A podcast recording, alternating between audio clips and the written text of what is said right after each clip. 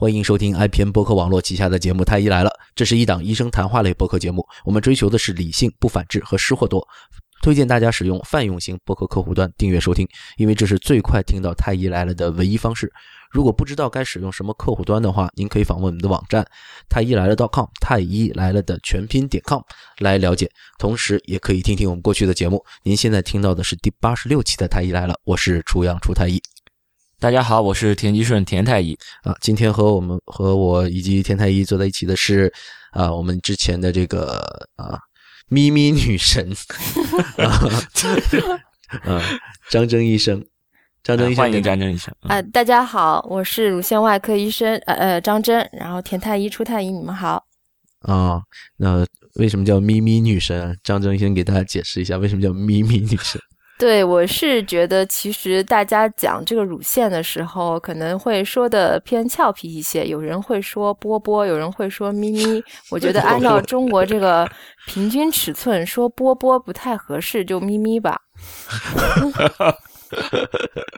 呃，好吧，嗯，咪咪要带 bra 吗？应该也是要的吧，要照顾到观众的这个感觉嘛。呃，哦，OK。对，我们之前也请张征医生来聊过一期 bra 了，这一期我们就先就就 bra 这个事情，如果还想再了解，可以到到前面一期来听一听啊。对对对，这期聊一点其他的秘密哈，比如说啊，乳房上的肿块啊，包括如何丰胸啊这些事情，我们今天来聊一聊。就是张征医生啊，那你在门诊觉得就是很多的女孩子来看乳腺外科、看乳腺科的这样的门诊，它主要是因为一些什么样的问题？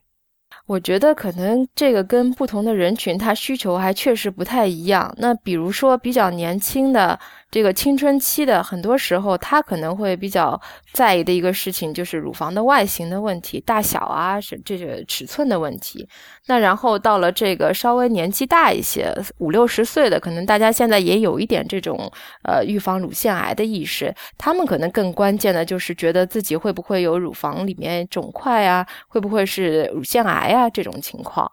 呃，更多的比例，我觉得还是这种乳腺良性疾病，比如小叶增生啊这些。结节啊这些问题，对对对，很多的女孩子其实分不清，就觉得哇，胸部长了一个肿块，然后是不是得癌症了？然后再加上最近关于乳腺癌的宣传还挺多的，那当然我觉得这个是非常正面的事儿了哈。可是确实很多女孩子会很紧张，包括我身边的一些亲戚朋友，一旦发现自己胸部得了一个肿块，然后。拍 B 超说，医生说，这个良恶性我也说不太好啊，要要做手术或者说做磁共振，然后就非常紧张，然后感觉天都塌下来一样。对，对我觉得这可以理解，因为从现在这个癌症发病率来说，女性这一块已经乳腺是超过了宫颈癌，是女性的第一位了，而且不乏每年都是有这个明星代言，呃，安吉丽娜·朱莉，然后姚贝娜，然后又到现在滴滴。这个呃，柳青他们都是其实变相的在给这个乳腺癌给大家的一些负面的这个影响，所以而且这个一旦是患了乳腺癌以后啊，我觉得很多人的意识就是只要是乳腺癌了，就会选择把乳房切除。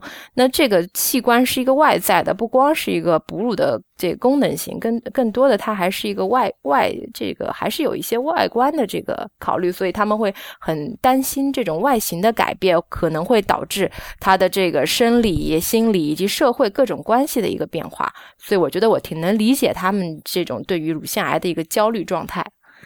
你是一个女医生，所以能理解。那田太医，你作为一个男医生，在妇产科，你能理解吗？当然也能理解了，就。就是你首先你说一个一个脏器，呃，你不管怎么样，你要切除一个脏器，你心里都会很不舒服。更何况这个脏器还是这个女性对于这个美的这种追求，呃，还是非常强烈的。更何况你想想，乳房，包括妇妇产科切除子宫啊、切除卵巢啊等等的，他们对于这方面的这种要求都是非常非常非常高的。他们就很担心这个切除。因我我的获益先不说吧，我我为此而付出的代价，他们就会非常非常的看重。我记得你以前提过，就是说当时你太太生产的时候，你曾经思思考过这个问题啊。在那一刻的话，我记得你说的很清楚，说你突然间意识到这个事情，作为一个家属，然后同时又是他的医生，然后你在思考子宫这个器官对于一个女性的重要性。对，我觉得以前我在妇产科的时候还挺有这种感觉的。当时有很多人，可能田太也比较知道，就可能到四五十岁啊，这种已经呃快要到绝经了，然后有这种多发。肌瘤啊，或者肌腺症的，他们可能医生会建议切除子宫。但在当时，在我的理解，就觉得这个东西它就是生完孩子以后就完成了它的一个使命了。还是很多人是很介意把子宫切除，他们一直有一种感觉，就是如果我这个子中子宫切除了以后啊，就作为一个女人是不完整了。想子宫还是在这个身体内部，其实是没有人看得到的。可想，如果是一个外在的乳腺，如果是切除，我觉得我还能理解为什么陈小旭宁可去吃中药，宁可去这样那样，都不愿意选择手术。嗯，这个就是要听一下我们的中医观那一期节目了。对，对，所以那些呃发现了肿块的这女孩子啊。那其实很少一部分是癌症嘛？那不是癌症的话，我觉得你有必要去给大家科普一下，不是癌症是什么？对，可能常见的来说，呃，大家拿到一个乳腺乳乳腺的一个检查报告，很多时候是一张 B 超，它可能常见的一个一种情况就是小叶增生，这个可能在临床中占百分之六到七十以上都是这种情况。那有些人可能，你先讲一下什么是小叶吧。小叶就不是一个人姓呃姓叶吧？对，然后叫 叫小叶，是就是我们嗯这个乳腺它是有一些有一些结构。那首先它的组成部分两大部分，一个呢是脂肪组织，然后呢还有一部分是功能性的，就是这些导管，将来呢是分泌乳汁的这个叫导管组织。那么导管呢它盘根错节，可能导。导致成的这个一个结构呢，就像我们看到的叶子一样，所以我们的这个乳腺的基本结构叫乳腺小叶。那么它由于一些激素的作用，或者一些生理或者是病的一些改变呢，它这个细胞啊会多出来，然后呢，我们就叫做医学上叫做增生的这个现象。那平时可能。大家自己也看不到这个细胞到底是多了还是少了。有一个很明显的能感觉到的就是乳房会胀痛，特别是在月经来这个一周左右，有些女生可能会疼的特别厉害，就感觉是那种甜蜜的负担。你们知道吗？就是有些女生跟我讲，我不知道哦，好的，我也不知道。好，他们就说我甚至走路走快一点。或者是走楼梯，随着我这个身体的抖动啊，就会有这个疼痛加剧。特别是对于乳房比较丰满的女性来说，这种负担、这种甜蜜反而是更厉害的。所以，其实这个时候就是一个小叶增生的一个表现。所以，这个甜蜜啊，这个。是是很甜蜜啊！你说要是这个比较，她是让她老公甜蜜啊，她自己不觉得甜蜜，她自己是负担，老公觉得甜蜜。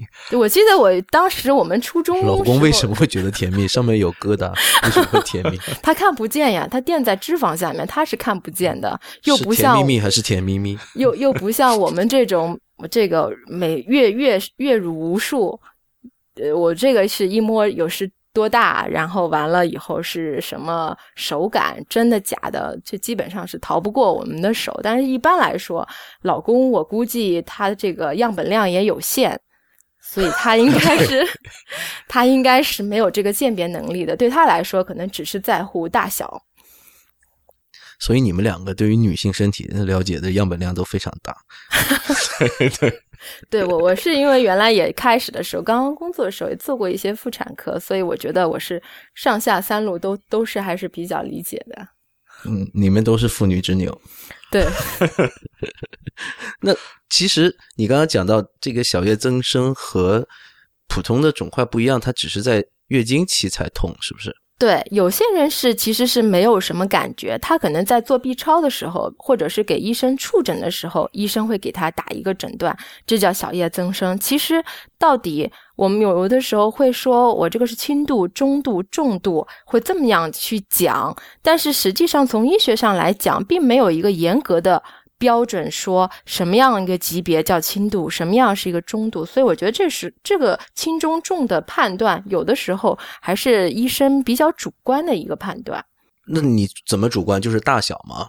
呃，有些医生会觉得这个就是特别厚、特别厚实，呃，或者是摸上去特别韧的感觉，他觉得这个是比较严重的。有的时候再加上患者会主诉说：“哎呀，我疼的特别厉害，我可能除了经期，我整个这个一个月都在疼。”就是医生的这个手感加上病人的主诉，他就组成了他这样一个诊断，说：“嗯，你这个增生已经到了重度的。”地步了，但并没有严格的说，我们比如说这个呃乳腺到底几毫米厚，增生到什么程度了，叫做轻中重度，并没有一个严格的界限。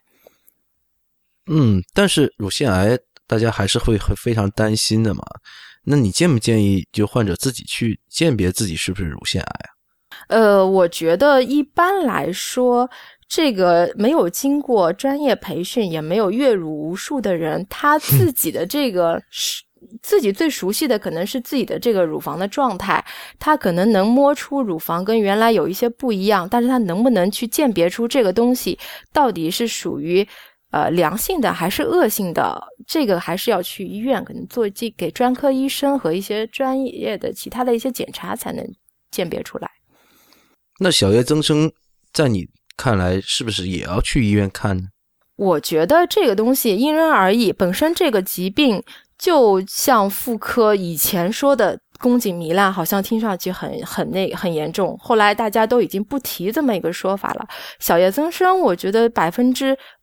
把六到七呃七十的这样女性都有，将来有可能她也是不再作为一个疾病而被大家去呃认为一定要去治疗。我觉得如果说只是体检或者是只是一个影像学的 B 超做出来提示你有小叶增生，而你本身自己并没有任何的不舒服，比如说我没有疼痛，没有影响到我的工作或者我的生活，那完全可以就不用太去在意这件事情，只是。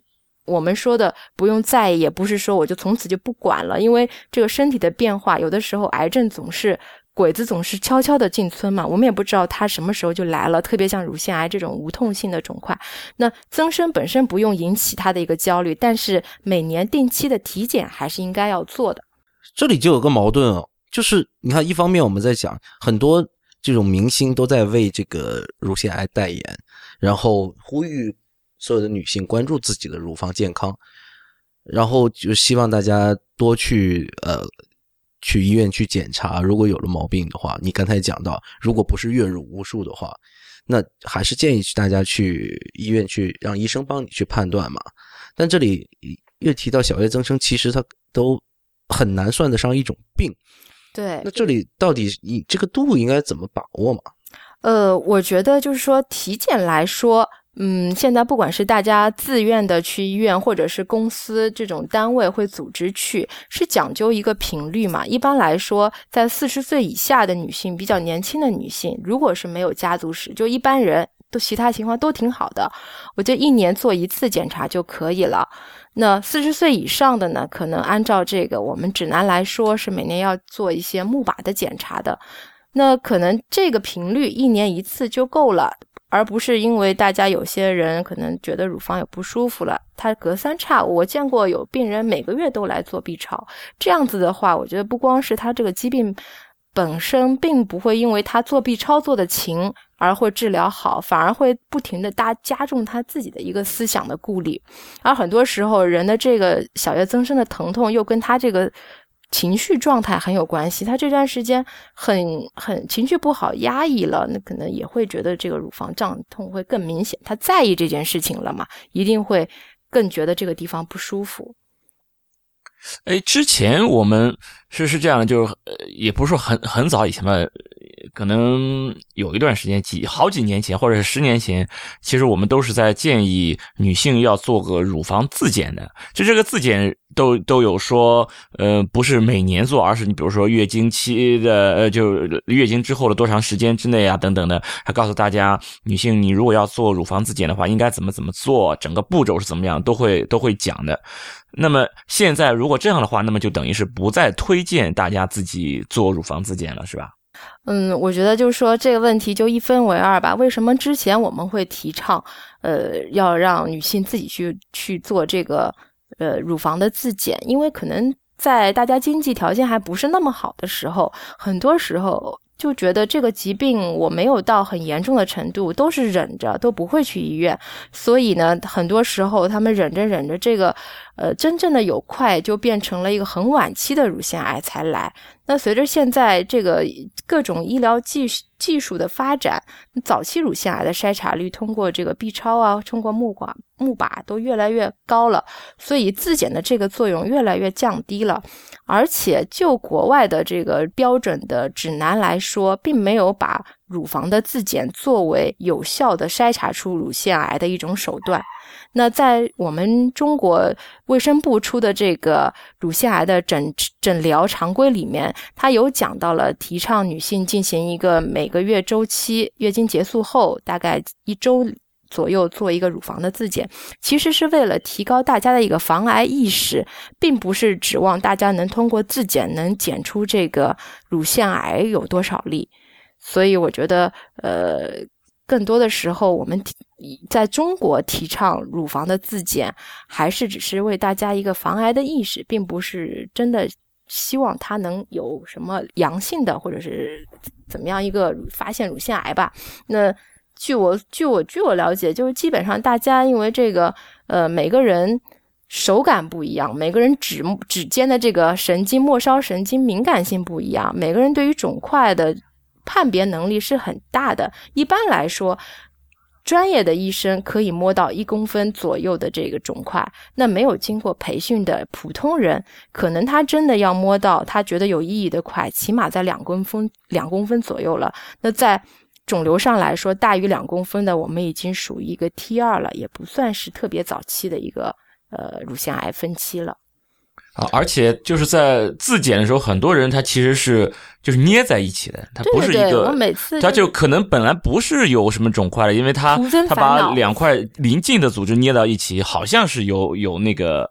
呃，有个肿块一样，就是说它倒是有有可能把真正的肿块给漏掉了，比如说一公分的这种肿块，它摸不出来；有可能呢，把那些其实不是肿块，它当做肿块了，反而给自己增加压力啊！我要每个月都要去做个 B 超啊，等等，然后又要多花钱，又要增加压力，反而使自己没有获益。所以说，我们就现在就是说，你你就干脆就别自检了，你自己自检可能也也获得不了好处。就仅从乳腺癌的这个检查发来说，就是这个这个筛查来说。对它的这个有效性是很低的，基本上只能作为一种大家自己的一个意识，就是了解一下自己的乳房的状态，呃，以防漏掉。因为有些人可能还并不是很习惯定期的到医院去进行每年的一次体检的。我觉得这部分人群，也就是呃，以防万一，希望一万个里面有那么一个能通过自己发现吧。呃，我原来就是，就像田太英刚才说的，在门诊上特别多的人，就是因为，嗯，他知道所有的人都在教他，你要去乳房。自检要去自己摸乳房，可是没有人去教怎么样正确的去摸。结果好多人就自己在家那边一一通乱捏之后，觉得哎呀，我这个乳房完蛋了，全部是块。然后就到门诊战战兢兢的排两三个小时、三四个小时队，然后就跟我讲，医生不得了，我发现一个好大的块，特别是在我们这个乳腺腺体比较厚实的这个外上，就是靠腋窝的地方，他们会觉得这里这个块好大。有的时候我说没有啊，他说我捏给你看，他能把自己的这这个四分之一个乳房都捏起来，然后说因为这个这个情况，我晚上已经有一个星期没有睡好觉了，所以我觉得这个不恰当的自检反而是给自己增加了这种压力。对，昨天我还在微博上看到这个，就是有一些医生大 V 还在转一个视频，这个视频就是在教女性如何去做自我的这个乳房检查。然后我其实对这个事情的心态还蛮。蛮纠结的哈，一方面我觉得他确实是可以呼吁大家去关注自己的身体，然后提高这个防癌的意识。那从这个角度说，他又是积极的，是不是？然后又，但另外一方面，实际上这个事情带来的临床的意义呢，又很有限。对，我觉得这个这个事儿。如果你有机会去宣传，而且你也知道大家有机会获得这些信息，那你干嘛不直接把这个正确的、有效的信息传递出去呢？就是说，你要等于要要间间接一下，就是我通过宣传让大家去做乳房自检，从而引起大家的关注，引起大家的重视，然后让大家知道去呃到处找我该怎么去防癌，我就直接告诉大家，你要关注自己的乳房，怎么关注呢？每年做一次乳房查查体，其实这这样也也就可以了，只是说。其实是这样的，就是就跟这个真的有点像当年的那个呃宫颈糜烂，因为我在读书的时候，我们的诊断学课本上就有一部分是专门讲乳房自检的，对对，就是在课本上是我们教科书，当时是要求，也就就是推荐让女性不不是说那个医生的女性，而是说所有的女性都要自己的做乳房自检，这个是在那个那个诊断的教科书上的。所以说，其实等于是我们是医生都已经有了这个习惯了，就是教给大家怎么做乳房自检，嗯，然后把这个习惯带下来，因为觉得那个时候既然在教这个嘛，那这事总是有好处的。但是最近这几年给出的这个乳腺癌相关的这个指南上，已经很明确的说了。就是说，你普通人没有经过这种嗯专业训练的这些女性，如果做乳房自检的话，是没有帮助你这个改善你，就是说提高这种乳腺癌的早期发呃检出率啊，呃改善乳腺癌的这些预后啊，并没有这个帮助。那反而还是你比如说像刚才讲的，会增加你这种心理负担。那么干脆我们就不推荐这事儿了。既然是这样，那么我们。就是说，我们的这些呃教科书或者指南已经有了这种改改变了，那么我们我想我们作为医生就应该可以去跟进，就马上就说我们之前的这种这种宣传是不对的，我们之前那个宣传应该应该要改变了。现在我们告诉大家，之前讲的那些我们就不要做了，我们现在要做的是你要重视，但你重视的方式对对对，不是再去做那个了，再去做自检了，做自检是没用的。这是错误的重视方法，正确的重视方法，你每年做一次乳房的检查，然后你多少年龄的东西，对，根据年龄来选择你相应的这种检查，我觉得这才是一个比较好的一种一种宣传的方法嘛。对的，田太，我觉得就是这个，就是我们太医来了作为一个医生类谈话节目不一样的地方。因为你有没有想过，其他的一些他可能没有这个医学背景的知识，不会去更新他的医学知识的这些媒体或者其他一些平台，他讲到每年，比如说十月份要讲乳腺的时候，乳腺癌的时候，你让人家去讲什么呢？他只能讲讲最简单的自检呀，因为他木把他这些东西他讲不了呀，对吧？我觉得确实这个他这个也是他素材的需要性。对医生的这个知识结构确实还没有更新，比如说我刚才说的那种情况，甚至我在，嗯，就像刚才田太医讲的，我们之前在课本上也还是这么鼓励的，所以很多人的知识结构还停留在自己什么大学本科的时候那些知识结构。然后刚刚提到的这个不提倡乳房自检的这样的一个指南，是最近一两年，好像只只是最近一年才刚刚提出来这样的。对，这个其实这个是相当新的一个观念。嗯。对，那所以说，国内很多的医生其实现在还在做。不过，我还是希望在听这期节目的这个听众们，呃，去正确的去看待这个事情哈。呃，确实有很多医生可能他的知识结构还没有更新，但是也不要因为这种事情去去诟病这个医生哈，因为因为这个东西还是有一定的积极意义的嘛，是吧？是是，因为每个因为在我们后来工作行医以后，可能大家在自己不同的。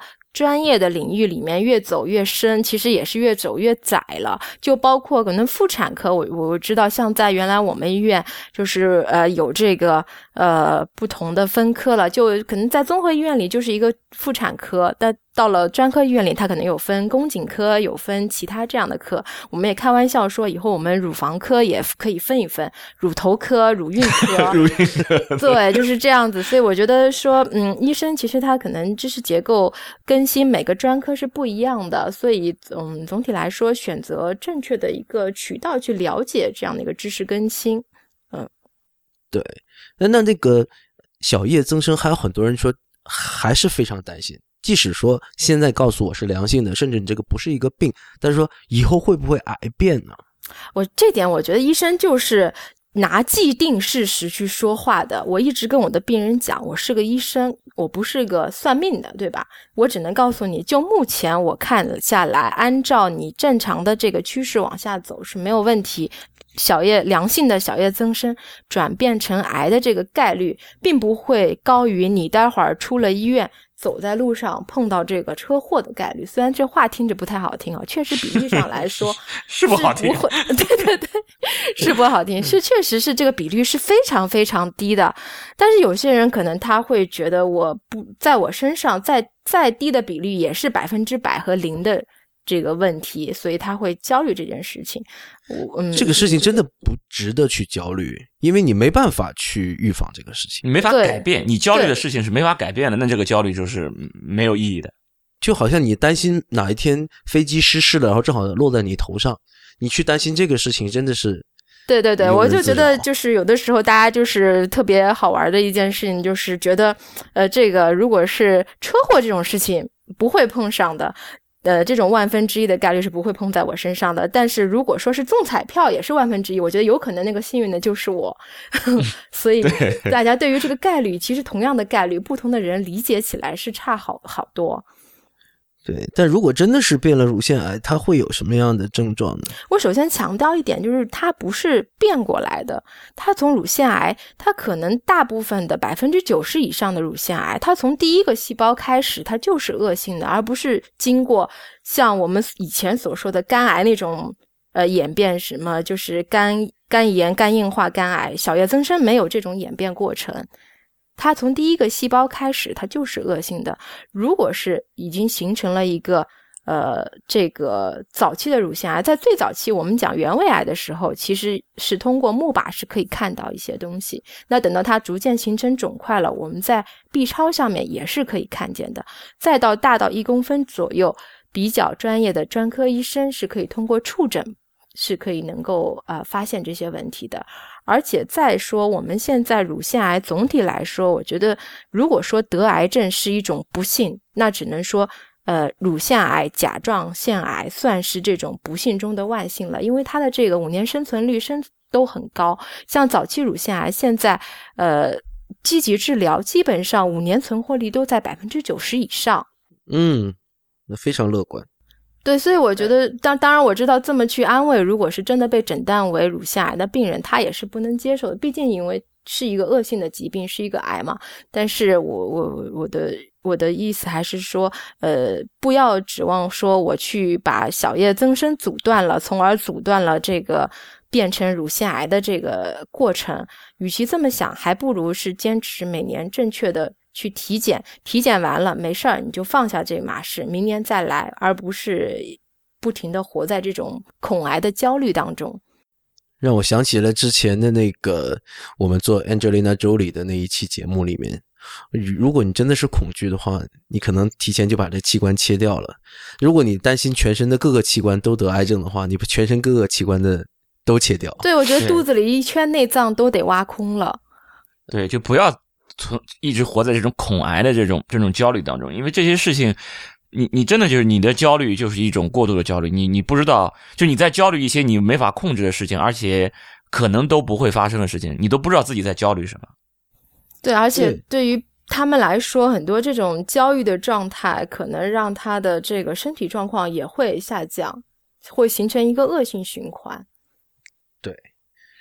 然后这些乳腺增生啊、小叶增生这些，很多人还会觉得是带带文胸带来的。如果大家觉得对于文胸和这个这些小节的关系到底有没有关系的话，那可以听一下我们之前的那一期节目。我们那期节目，那期节目叫什么？广告广告打字 是应该是讲真，我们要不要穿内衣？对，应该是讲讲内衣的，对对讲文胸的，好像要么就有文胸这个词儿，我我都已经忘了关键词有什么了，是吧？对对，我们有一期这样的节目的哈，可以去翻翻看。还有一个就是那个，我们我们讲到，就你不要恐癌，就是这种无意义的这种这种焦虑恐惧不要有，但是就是你要你要重视它，就是你如果你真的担心自己会不会得乳腺癌，那么我们呃那个请张医生跟大家讲一下，就是如果要是做相应的这种检查的话，有有哪些方法？就是我比如说我想早一点发现乳腺癌，对有有什么好的办法？呃，这个呢，就是也是临床上比较常见的问题了，因为大家可能因为怕得乳腺癌这件事情，都希望能在最早的时间里面发现，那么带来的后果就是到门诊很多时候会提要求，医生你给我做一个这个最好的检。最好的检查，价钱不是问题。那是不是越贵的检查就一定是越好的呢？其实我觉得是不是这样的？它其实跟个人的这个呃，主要来说是跟年龄段有关。一般来说，我们倾向于四十岁以下的年轻女性，当然是没有家族史的，每年的正常的医生临床体检加上这个一次彩超就足够了。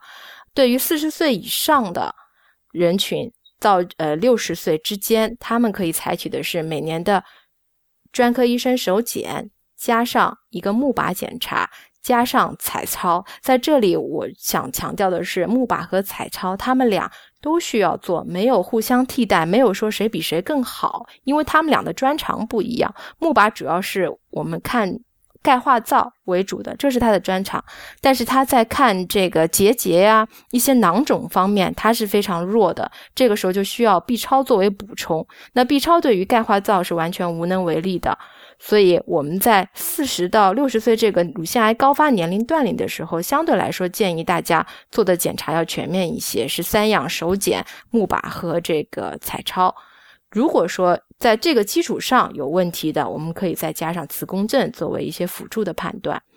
当然，绝经以后的女性，并不是说我就远离这个乳腺癌了。其实，中国女性的这个乳腺高发高发的一个年龄段，有一个也是在绝经后的，所以绝经后也是坚持呃体检，一般来说两年一次钼靶。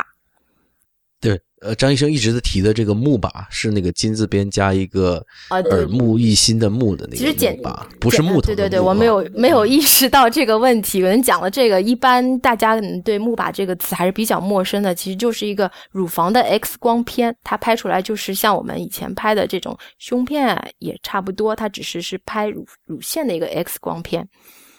嗯，这个确实，因为我要考虑到。绝大多数的听众是不知道木马是什么的。对我已经可能想象留言区此处应该是求字幕。对 对，除了小叶增生，还有一种，还其实也非常多见，就是那个乳腺纤维瘤啊，纤维腺瘤。听到这种瘤子啊，就大家都觉得很可怕了，是吧？我们很多期节目都讲过这个瘤子怎么回事儿。对，有的有的想讲纤维腺瘤还是比较客气，我还见过有些医生写成良性肿瘤。这病人心理承受能力就更差了。不管他良性看不见，看到是肿瘤两个字，然后纤维腺瘤其实是比较常见的一个呃良性的乳房的疾病。一般来说，它好发在这个比较年轻的女性，二十到三十岁。呃，对于它的处理呢，其实以前来说，大家都是发现瘤子就切除嘛。那最近几年，其实国外的观点是这样的，我会做一个。呃，微创的这种穿刺，如果能明确它确实是一个纤维腺瘤，有的时候，大部分国外的医生会选择哦，既然是良性的，那我们就不需要再去做更大范围的手术了，就放在那里，呃，可能终身就跟着它，定期的去检查就可以了。但在中国目前的情况下，我觉得如果是纤维腺瘤的话，单发的比较大的，呃。病人又比较焦虑，这个东西将来是不是有千分之一、万分之一的概率变成恶性的？那么就选择手术的方式，做一个很简单的手术可以切除的。腺瘤和增生这两点，你们的态度还是有所区别的。腺瘤还是建议去腺瘤已经是对，已经到了这个需要手术介入的一个地方了。那在这两者之间，我觉得小叶增生和纤维腺瘤这两者之间有一个。呃，灰色地带就是大家会比较常见的一个词，叫结节啊。很多人会说，这个拿到报告，这个结节到底什么意思？需不需要手术？其实我觉得是这样子，结节呢只是一个影像学的一个描述，可能他看到一个呃黑乎乎的东西在这个彩超上，他认为叫结节。那结节本身有可能是生理性的，有的时候女性在月经来潮前，她的这个腺体组织水肿。她可能去做的时候，就会发现有结节，可能等到她月经结束以后，她再去做，这个结节就消失了。所以这种结节其实就是假性结节，是不需要去干预的。但是有些有的时候，这种结节你随访几次，就月经周期以后还是在的，但它很小，呃，也不一定需要是马上手术的。只有纤维腺瘤，就像我们的鸡蛋一样，它有一个完整的壳了。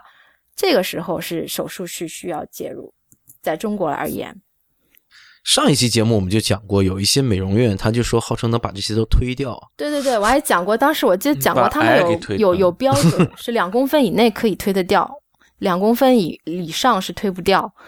嗯，对我都我我我我自己，其实，在临床中，当病人也会问我，到底几公分算是这个一定要切除的标准？其实我一直强调，我们不看这个大小，只是我们考虑的一。一个因素，更多的时候，我们更关注的是这个这个肿块它完整的一套信息，比如它的大小，比如它的这个形态，还有它的这个血流情况，是一个综合考虑的因素。我也见过像芝麻大一样的这个恶性的肿块，转移到淋巴结一塌糊涂，但也见过鸡蛋一样大的纤维腺瘤，放了十年二十年，它就是这个样子，也没有造成任何的问题。所以。我觉得大小并不是我们拿来判断它是良性还是恶性，或者是需不需要手术的一个唯一指标。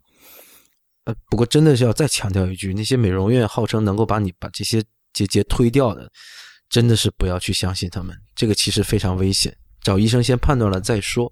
我觉得他们可能会会觉得和那些通乳师想到了一起，呃，觉得啊，通乳呃，比如说有些乳腺炎，它可能也有一些这样子的事情，然后通乳之后的那个结节就能消了，然后这些美容院它又是号称能够帮疏帮你去疏通乳腺的血液循环啊什么的，然后就会听起来似乎很有道理的样子。对，那如果是这样的话，我觉得他们也可以发展一下业务，把这乳腺癌也一块儿。从这个乳房里给推出来了，然后我们就每天以后，我们医生也就每个人都摸着乳房在那边像气功发功一样，就快就消失了，挺好的。所以我觉得有的时候大家可能是一个美好的愿望，觉得这个实心的东西可以凭空消失，但是你从呃从科学道理来想象，一个实际的东西，它不像奶，它是液体的东西，一个固体的东西，它怎么能凭空消失呢？有没有人就是中国是一个特别爱吃的民族啊？中国人，然后有没有人问你说，哎，吃什么可以预防，或者说，呃，吃什么就可以不长这些瘤子？对，有的时候在门诊被问的，我觉得这就是一个中国特色，可能就钱太医估计也有感觉，在门诊最多问的就是像子宫肌瘤这一类人，他们特别爱问，呃，能吃什么，不能吃什么，在乳房上也是一样。我有一次我记得我实在无能为力了，然后我就说，他问我。能吃什么？我说啊，没毒的。他说不能吃什么？呃，我说有毒的，有毒的。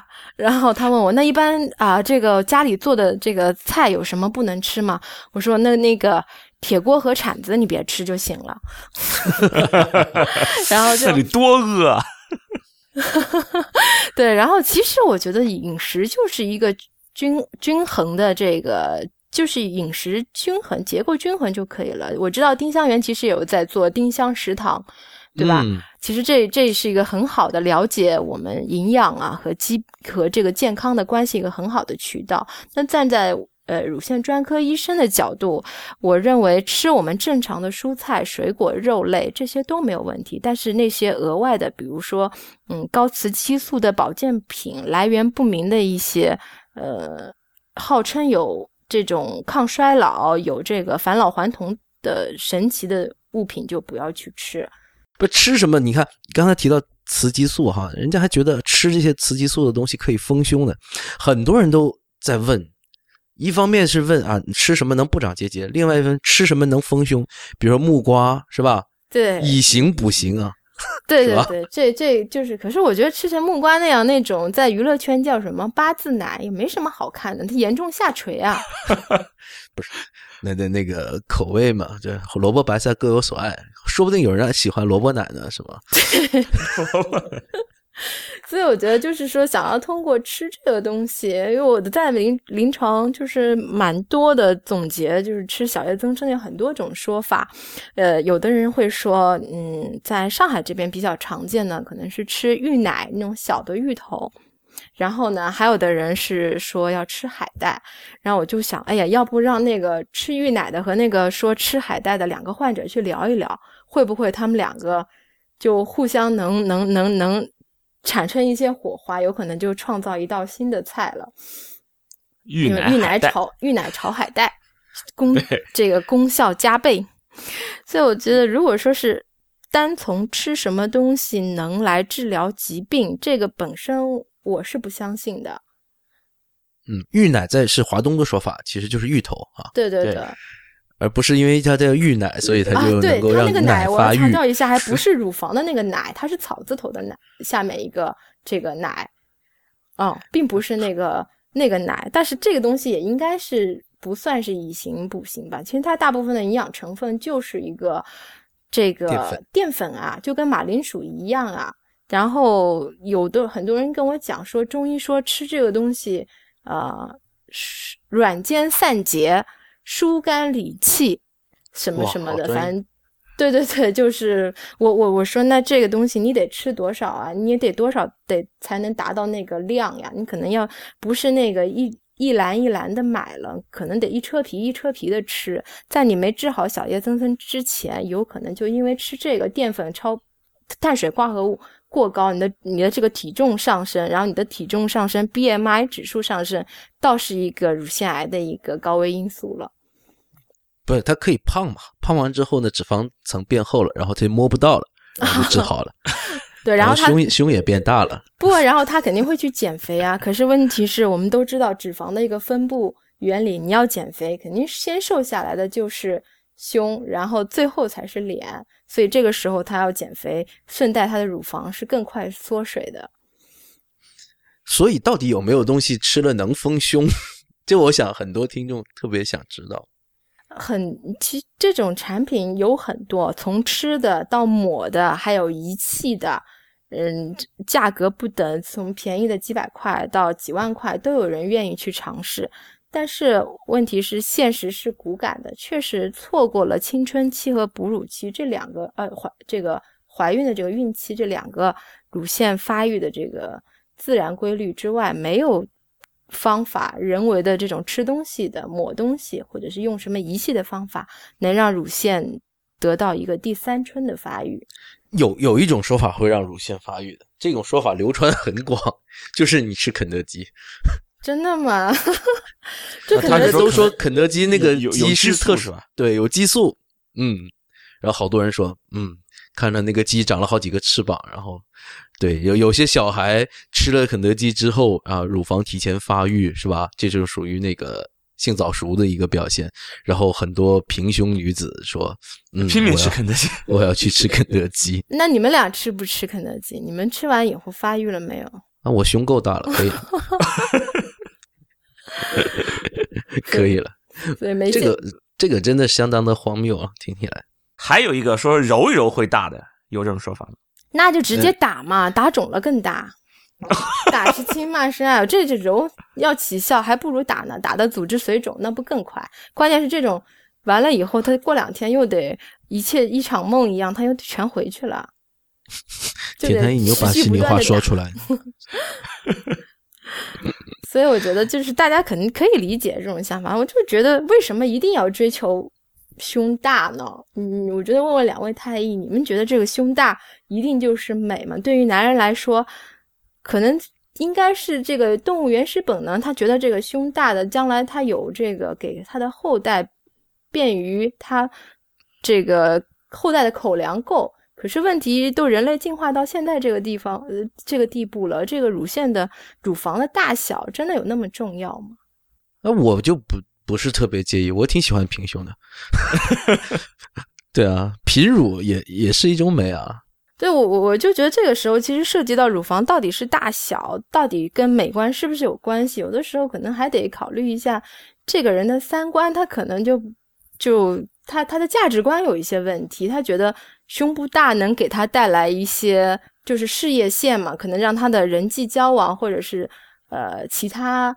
能带来一些隐性的福利。我这个时候我就觉得，很多时候是妈妈带着女儿未成年的这种刚刚青春期吧发育的女孩来看门诊，说：“医生，你看这个女孩胸部呃这么小，以后怎么找工作，怎么嫁人？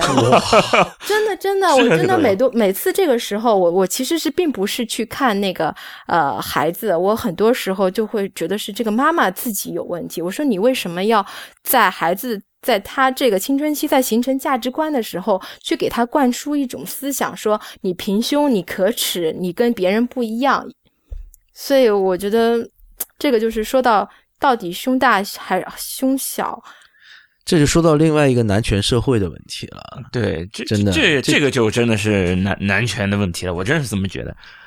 因为之前我记得很清楚，在杭州机场，我看到一个很巨幅的整形医院的广告，然后他说放暑假了，然后让家长，他他虽然没有说的这么直白啊，但是他非常强调，就是说事业线真的对你的事业是会有帮助的，然后他会针对这种高中毕业生或者大学毕业生做重点的宣传，说他暗示了很多。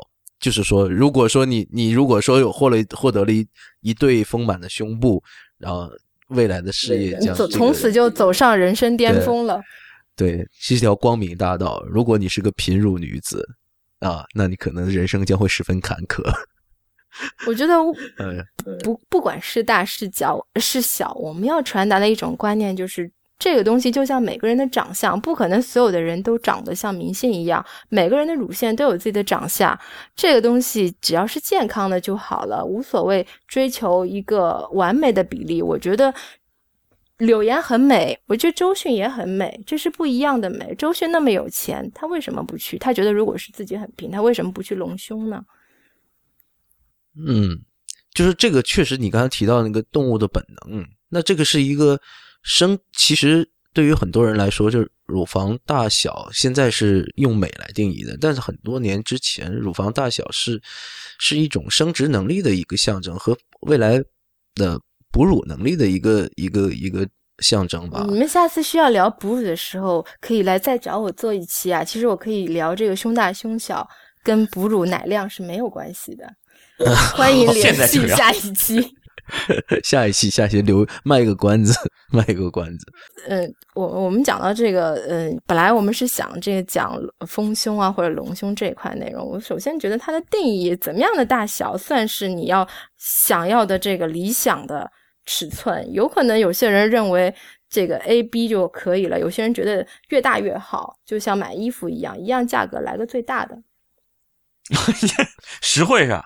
对对对，性价比高啊！就就是你想真正的在整形做呃做这个隆胸手术的时候，整形医生也不可能说是给你这个选一个你想要的最大的 size，它一定还是根据你的这个身体的这个结构、你的这个胸大肌的呃还有这个呃胸廓的这个都来来衡量，给你选择一个合适的假体。你这是砸自己场子啊！那以后以后他就你不希望有人来找你做整形手术了吗？隆胸手术了吗？我所以每个整形手术在之做手术之前，对于病人的这个状态，他自己的要求，他的期待值评估，这个可能占了整个术前的一大部分内容，对吧？我们不可能不可不切实际的去要求一个呃很大的尺寸，那对于他来说。将来这样这样的外形也不见得做出来是好看的，是理想。我觉得不管是大是小，适合他自己的就是好看的。所以你对于丰胸，就是比如说手术丰胸、植入假体这样的一个事情的态度是怎么样的？我觉得不反对，不鼓励。嗯。但是我不知道有多少人在这个做这个丰胸手术之前，他们有看过网上这些视频。因为我觉得，就一个乳腺外科天天在那儿剥皮下乳房的人来说，我看了隆胸手术，我还是觉得比较残忍的。你想想，一个开一小口，在你胳肢窝下面开一小口，然后抠啊抠，抠啊抠，把你那胸大肌给抠出一个间隙来，放在这个胸大肌后面，得多疼啊！啊，有麻醉，有麻醉。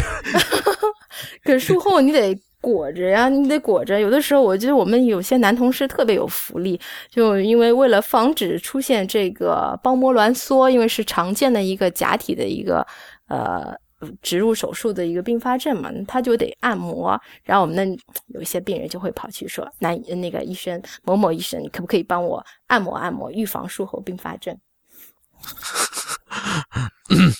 嗯，感觉有点羡慕。那都是假的呀！哦哦哦哦，对，size does matter。对，所以所以他们的就是觉得，对于尺寸，你你接触到的这些女孩子，她们理想中的尺寸应该是什么样的？或者说是一般来说，会她们想要多大？呃。我觉得就是要一般来说，他们可能想要的尺寸要比自己原先的基础上改变两到三个尺呃罩杯，起码是他觉得是从外观上做完手术以后是能明显感觉得到的。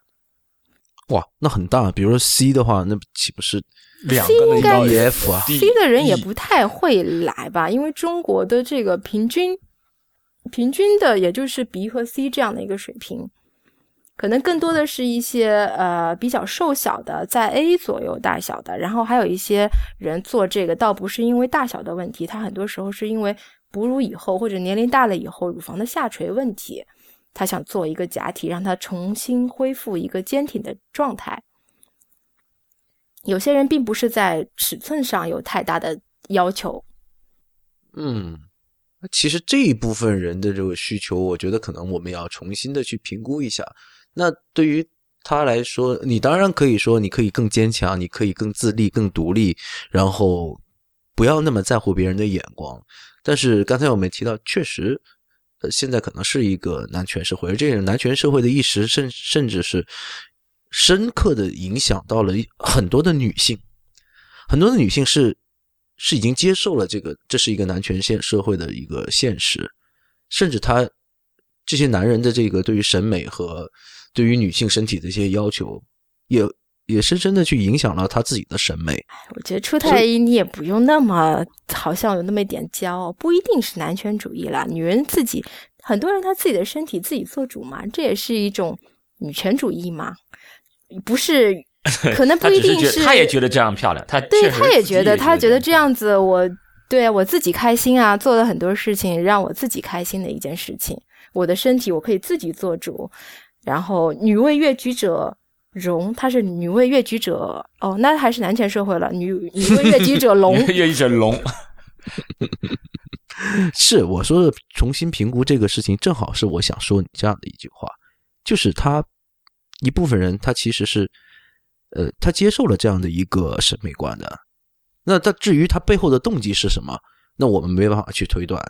他一部分可能是为了悦己，呃，为悦己者容；一部分人可能就是，对啊，自己把握自己的未来，或者说他就是认为这样子美。对，作为一个医生来说，我觉得，呃，我更多的是，嗯，觉得如果说这样一个手术可以让他获益更多，无论这种获益是身体上的，还是他心理上的，比如他的自信，这种对自己身体的认可度，我觉得如果他能去平衡好这些风险和他的获益，对医生来讲，帮他做这个手术，他也是是真的是可以帮到他的。嗯，好，那就非常感谢张征医生啊，咪咪女神，呃，来到我们节目给大家讲一下这个关于乳房的一些呃要注意的事情哈。那么本期节目呢就先到这里，谢谢大家的收听。太医来了的网址是太医来了点 com，也欢迎大家在社交网络关注太医来了。我们在新浪微博叫太医来了，在 Twitter 和微信都是太医来了的全拼。同时，也欢迎大家收听 IPN 播客网络旗下的另外几档节目：一天世界、未知道、内核恐慌、流行通信、High Story、无次元、硬影像、博物志、陛下观和选美。拜拜。拜拜。